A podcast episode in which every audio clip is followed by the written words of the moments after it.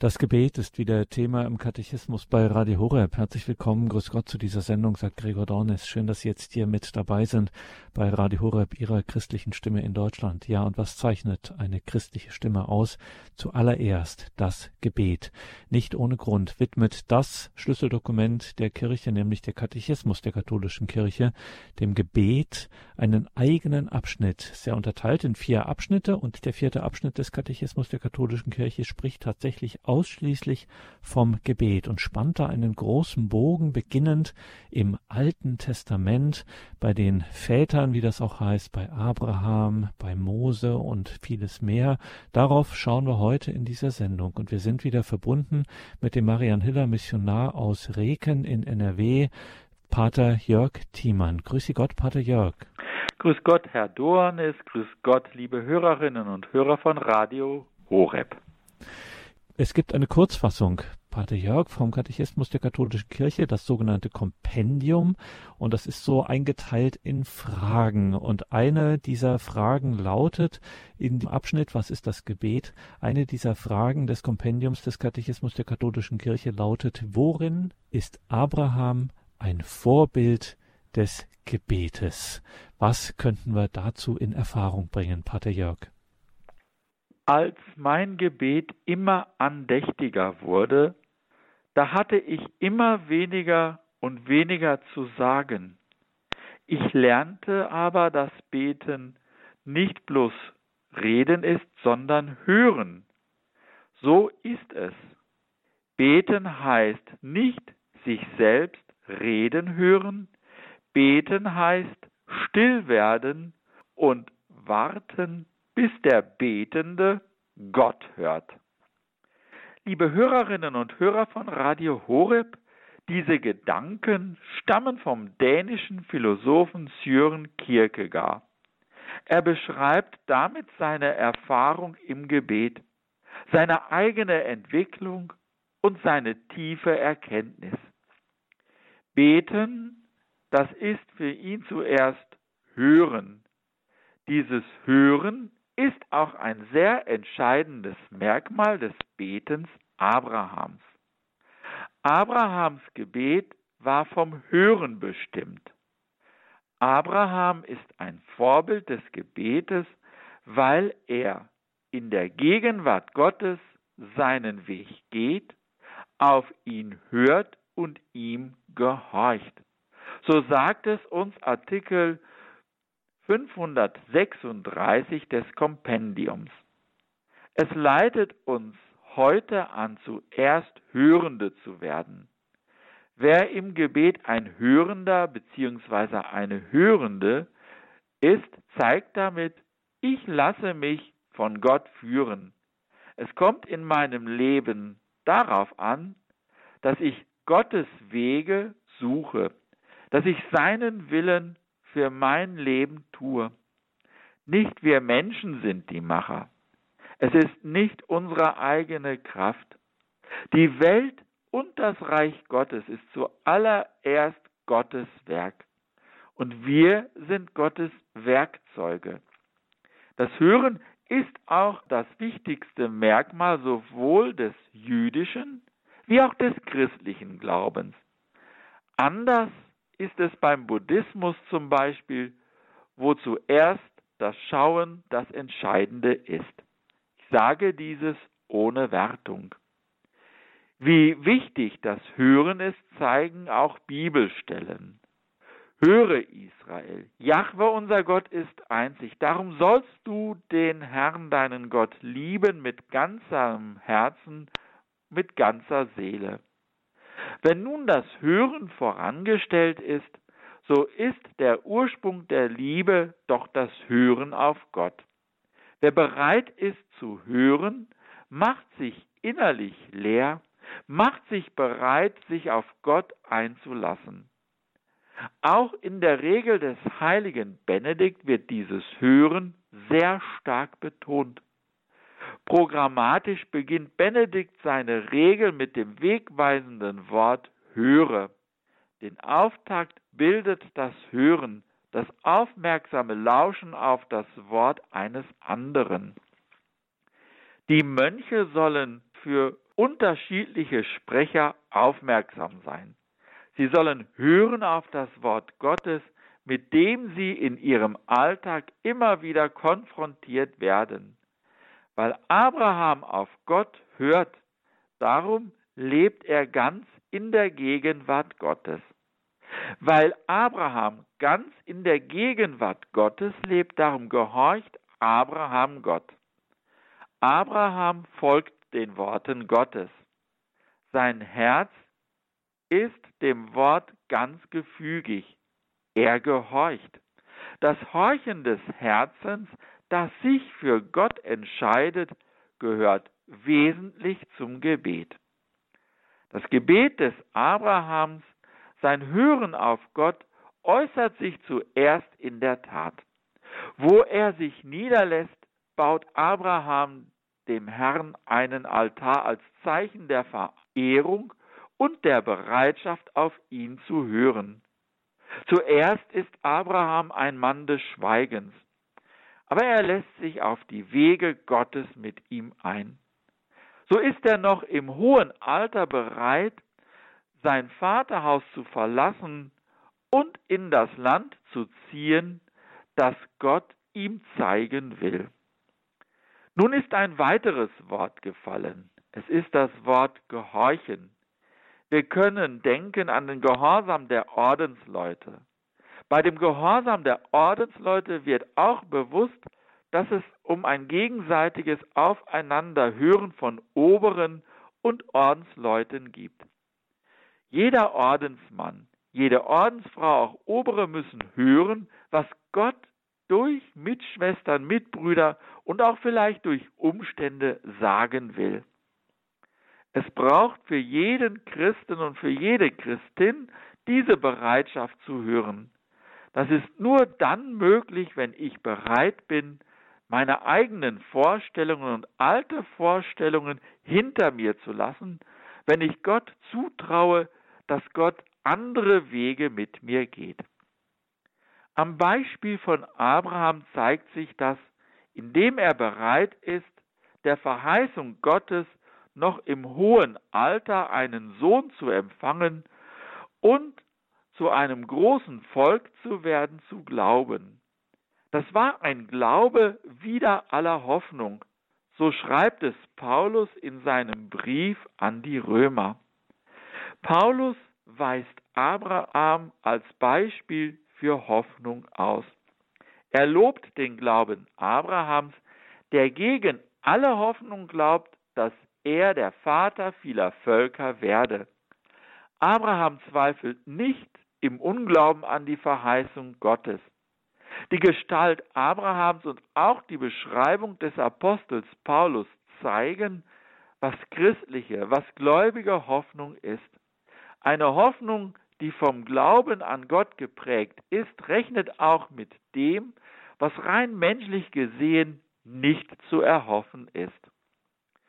Durch seinen starken Glauben an die Verheißung Gottes erwies Abraham Gott die Ehre. Abraham glaubt auch dann an die Verheißung Gottes, als sich diese nicht sofort erfüllte. In Genesis 15, 2 bis 3 fasst Abraham sein Gebet in Worte. Nachdem Gott ihm in seiner Vision erschienen ist, spricht Abraham zu Gott, Herr, mein Herr, was willst du mir schon geben? Ich gehe doch kinderlos dahin. Du hast mir ja keine Nachkommen gegeben. Doch Gott bekräftigt noch einmal seine Verheißung an Abraham, dass sein leiblicher Sohn nicht der Sohn seiner Sklavin ihn beerben werde. Das Gebet ist hier eine Prüfung des Glaubens an die Treue Gottes, wie es in Artikel 2571 ausgedrückt ist. Diese Verheißung Gottes wird Abraham und seiner Frau Sarah endgültig gegeben, als Abraham in Mamre einen Gast bei sich empfängt. Abraham empfängt diesen Gast. Es sind drei Männer.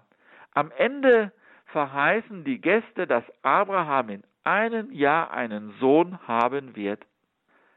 Sarah, die noch ganz gefangen ist in rein menschlichen Denken, lacht. Doch sie streitet es ab, als sie darauf angesprochen wird. Doch die Verheißung Gottes erfüllt sich. Sarah gebiert einen Sohn und Abraham nennt ihn Isaak. Er ist Abraham verheißen worden. Wir sehen in diesen biblischen Erzählungen, dass bei Gott nichts unmöglich ist. Diese wunderbare Gastfreundschaft von Mamre ist ein Vorspiel zur Verkündigung des wahren Sohnes der Verheißung. Im Neuen Testament hören wir die Aussage des Engels, bei Gott ist nichts unmöglich. Denn Maria fragt ja, wie kann es geschehen, dass sie Mutter wird, ohne einen Mann zu erkennen? Maria, sie wird Mutter des wahren Sohnes der Verheißung. Auch bei Elisabeth hören wir, wie Gott gerade in dieser und anderen Geschichten aus dem Alten Testament, in denen Gott gerade unfruchtbaren Frauen wichtige Söhne schenkt, dass dadurch Gott der Handelnde ist. Gott schenkt Gelingen, Gott schenkt Fruchtbarkeit. Das Gebet des Abrahams bleibt nicht ohne Wirkung. Abrahams Herz wird wie Gottes Herz von Mitleid mit den Menschen erfüllt. Abraham setzt sich dafür ein, dass die Unschuldigen von Sorum und Gomorra nicht mit den Schuldigen hinweggerafft werden. Und Gott nimmt Abraham in dieser Bitte sehr ernst.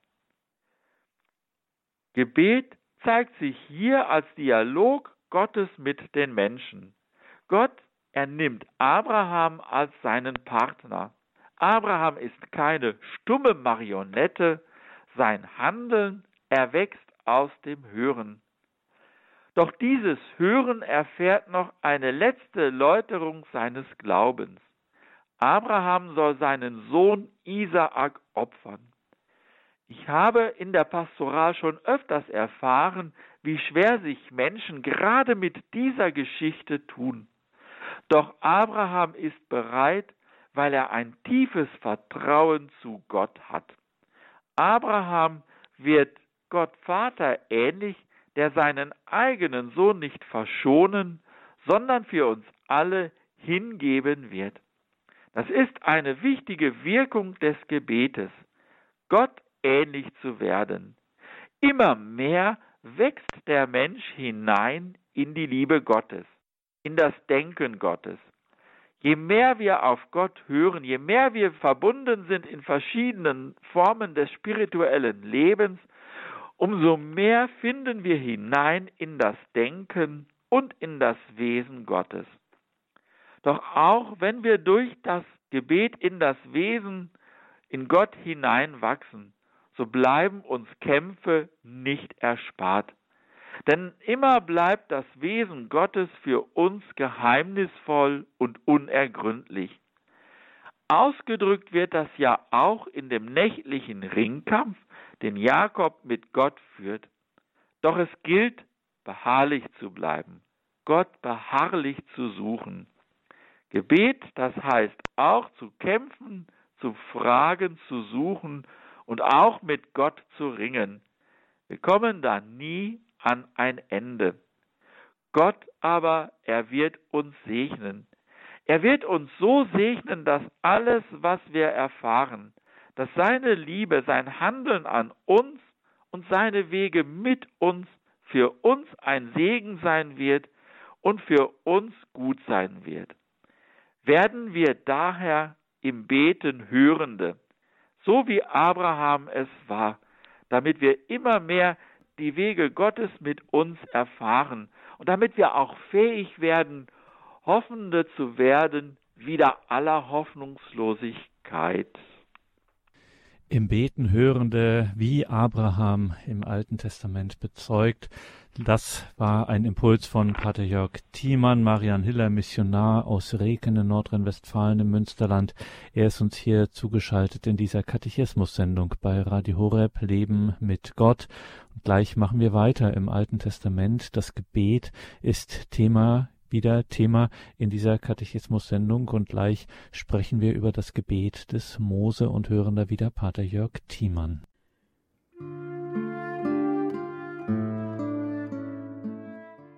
Willkommen zurück in dieser Katechismus-Sendung bei Radio Horeb Leben mit Gott. Das Gebet ist hier Thema. Im vierten Teil ist das ja sowieso des Katechismus der katholischen Kirche eben das große bestimmende Thema. Und dazu hören wir hier immer Gedanken von Pater Jörg Thiemann, Marian Hiller Missionar aus dem nordrhein-westfälischen Reken. Pater Jörg, nachdem wir jetzt auf Abraham im Alten Testament geschaut haben, was wir da von ihm erfahren, sein Zeugnis zum Gebet, geht es weiter im Katechismus mit Mose. Die Frage, wie hat Mose denn gebetet? Seid ihr bereit, zusammen mit dem Bischof im Gebet, das uns aufgetragen ist, Gottes Erbarmen für die euch anvertraute Gemeinde zu erflehen? Liebe Hörerinnen und Hörer, in dieser Frage während der Priesterweihe zeigt sich, dass die Priester zusammen mit dem Bischof eine wichtige Aufgabe erfüllen, im Gebet vor Gott zu stehen. So wichtig auch die Seelsorge ist, so wichtig ist auch das Dasein für die Menschen. So wichtig ist es auch, diese Rolle die des Mittlers zwischen Gott und den Menschen wahrzunehmen.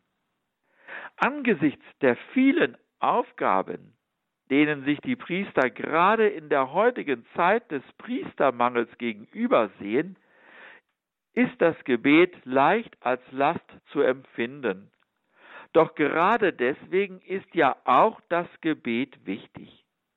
Gerade weil ich viel Arbeit habe, Gerade deswegen brauche ich das Gebet. Wer ist uns hier ein Vorbild? Sicherlich zuerst ist es Jesus. Er hat bei allem Tun, bei allem gefragt werden durch die Menschen immer wieder auch Zeiten gesucht, in denen er gebetet hat. Was uns aber auch eine echte Hilfe sein kann im Beten, ist das Gebet des Mose. Wie hat er gebetet? Wir haben gehört, dass sein Gebet zuerst ein Bild des beschaulichen Gebetes ist. Zuerst verstehen wir unter einem beschaulichen Beten das stundenlange Beten eines Menschen. Es gibt eine schöne kleine Geschichte von einem Bauern, der stundenlang in der Kirche saß und nur zum Kreuz aufblickte. Als der Pfarrer ihn fragte, was er da mache, antwortete der Landwirt, ich schaue ihn an und er schaut mich an, das genügt. Zu Gott schauen, in dem Wissen, dass ich von Gott angeschaut bin, ist vielleicht beschauliches Gebet. Dabei ist zu bedenken, Gott schaut zuerst mich an, mit seiner Liebe. Gott hat mich zuerst geliebt. Als Betender antworte ich auf Gottes Liebe, schaue ich zurück. Dabei ist das Schauen des Glaubens wichtig. Der beschaulich betende Mensch fühlt sich in der Gegenwart Gottes. Unter beschauliches Beten verstehen viele auch, dass ich alle Gedanken, die jetzt nicht auf Gott gerichtet sind, beiseite schieben kann. Ob das so wirklich immer gelingt, es ist sehr fragwürdig. Aber beschauliches Beten, es hat auch viel mit Stille zu tun. Was aber ist die heilige Stille? So fragt ein Autor namens Martin Schleske in seinem Buch Herztöne für Gott. Hier beschreibt er, wie er Gitarren baut und das mit viel spirituellen Erfahrungen verbindet.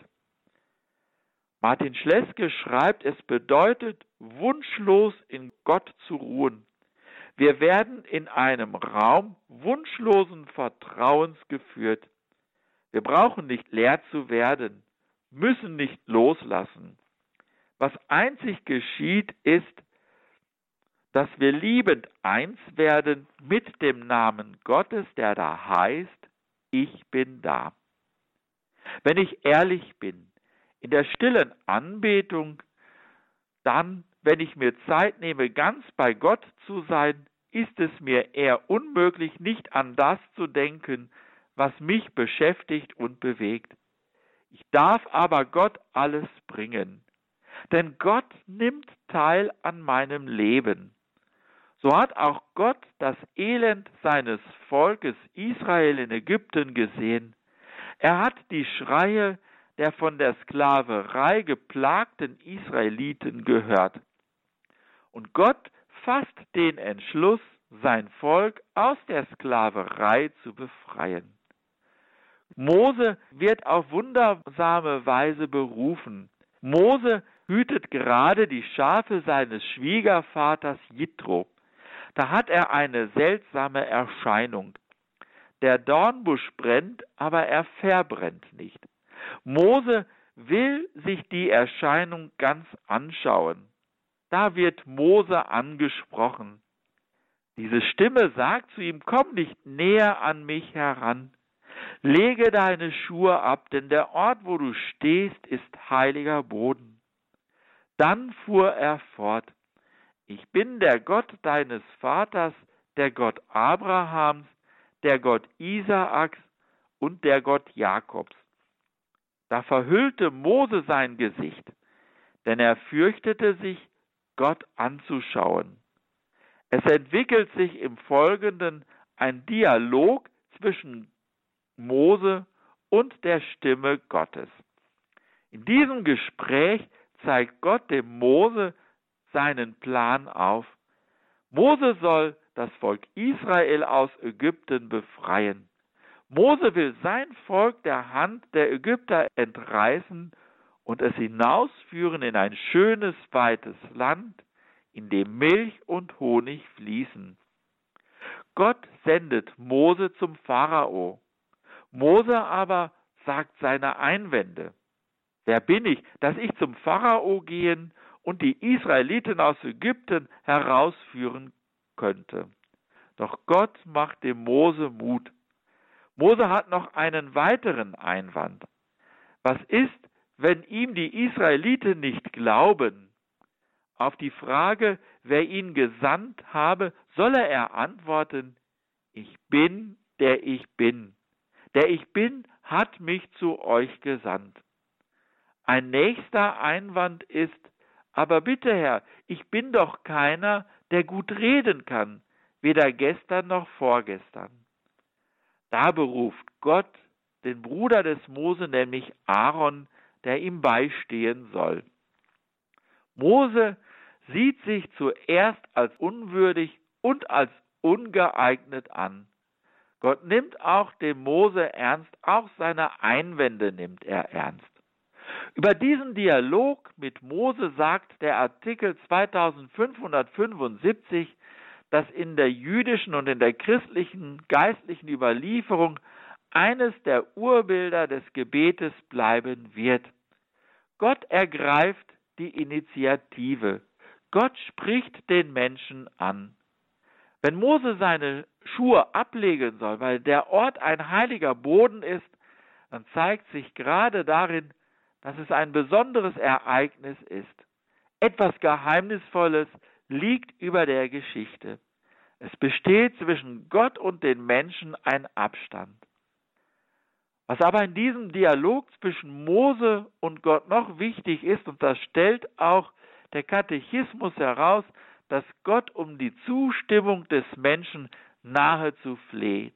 Danach, dass die Menschen sich von Gott führen und leiten lassen. Gott redet mit Mose wie mit einem Partner. Das stellt auch der Artikel 2576 heraus.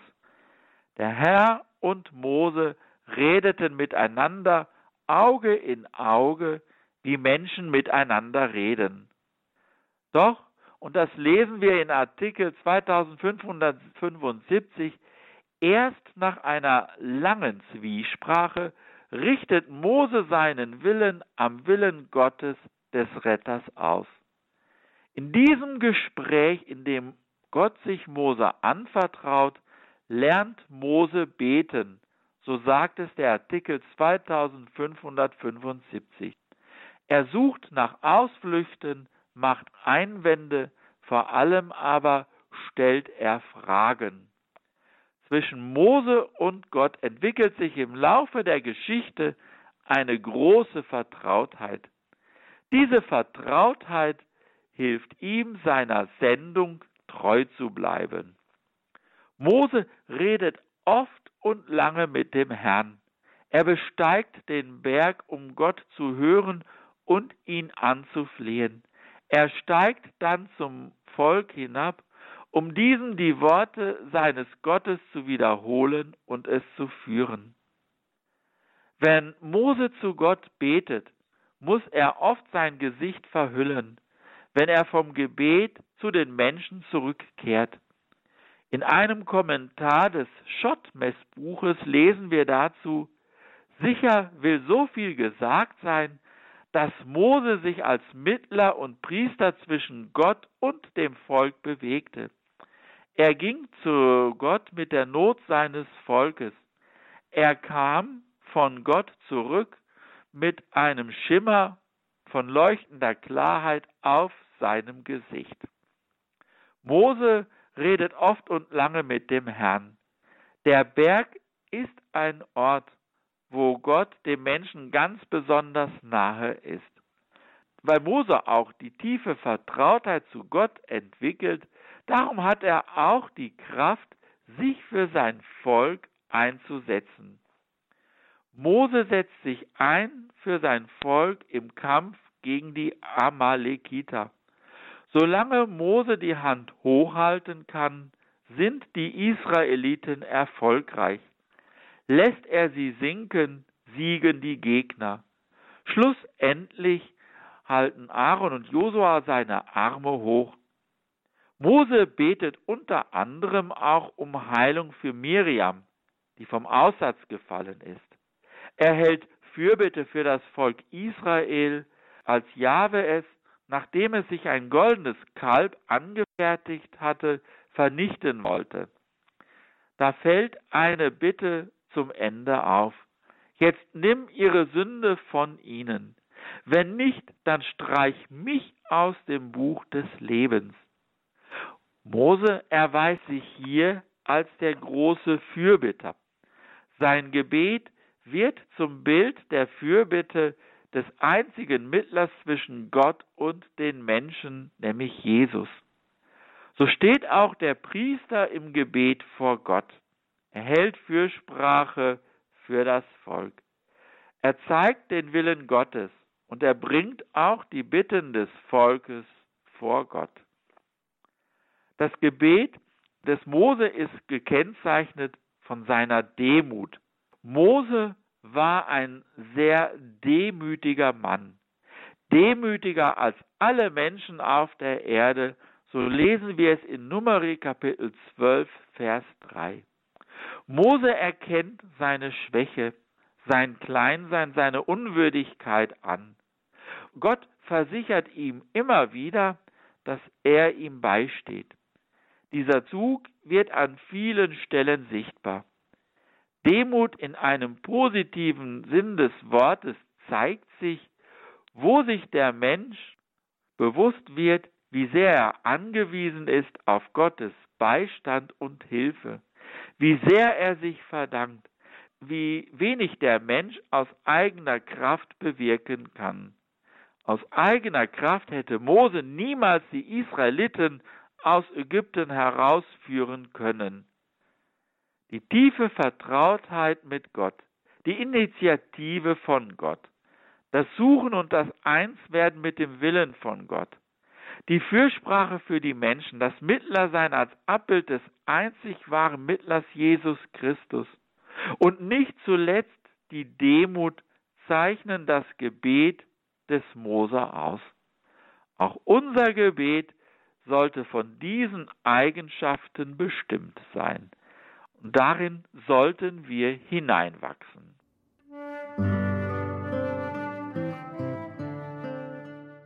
Das Gebet des Mose, das Gebet des Abraham, das hat uns in dieser Katechismus-Sendung beschäftigt. Eine Katechismus-Sendung mit Pater Jörg Thiemann, Marian Hiller Missionar aus Reken.